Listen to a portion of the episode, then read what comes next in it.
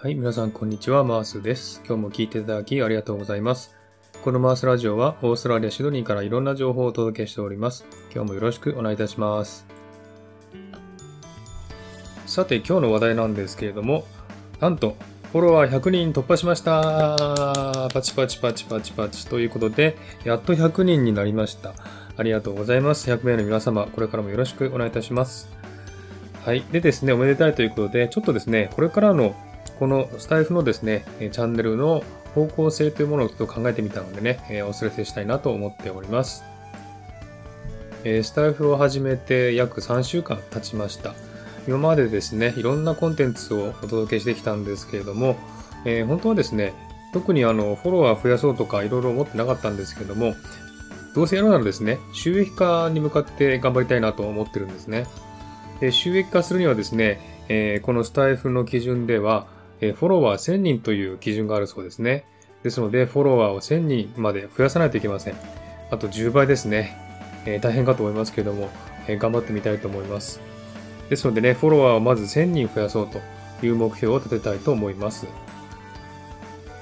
でですね、あの、収益化するにはですね、何かしらスキルがないと収益化も難しいんじゃないかなと思います。で何かスキルがあるかと考えたところ、やはりですね、えー英語と韓国語じゃないかなと思うんですね。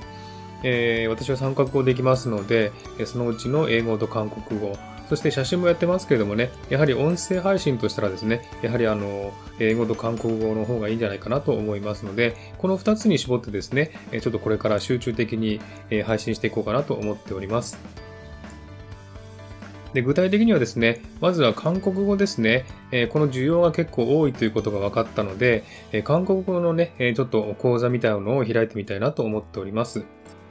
で、韓国語もですね、本当に話せるようになりたいなと思う人のために、えー作りたいなと思っているんですね。で、私のやり方は、丸覚えです。例文丸覚えをしようと思います。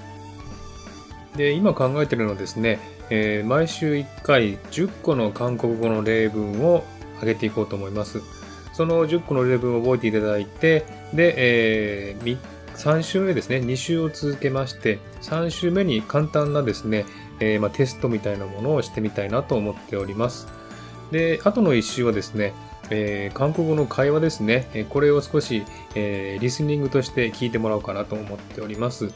えでですね、韓国語の方はネイティブがいますので、私の妻に手伝ってもらって、え韓国語の発音もネイティブの発音を聞いてもらうということを考えております。それから英語の方なんですけれども、英語はですね、えーいろんなチャンネルでね、英語の講座とか、えーそういったポイントをね、えーやってるチャンネルが多いんですけれども、